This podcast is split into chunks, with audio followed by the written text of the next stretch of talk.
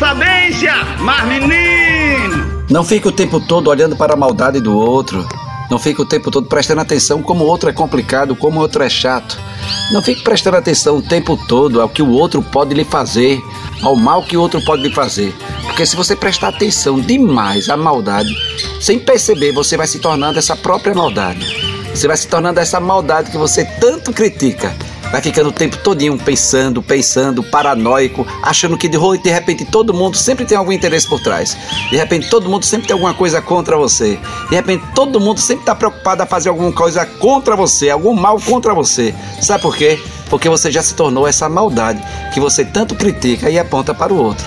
Não fique prestando atenção o tempo todo, senão você vai ficar completamente doente, adoecido de tanto prestar atenção a esta maldade vai olhando e vai se identificando com essa maldade a tal ponto que agora você não sabe mais quem é bom nem quem é maldade, quem é mal. Essa maldade em crise tenho que reconhecer muitas vezes dentro de mim ela permanece e ela termina me fazendo ser esta maldade em crise.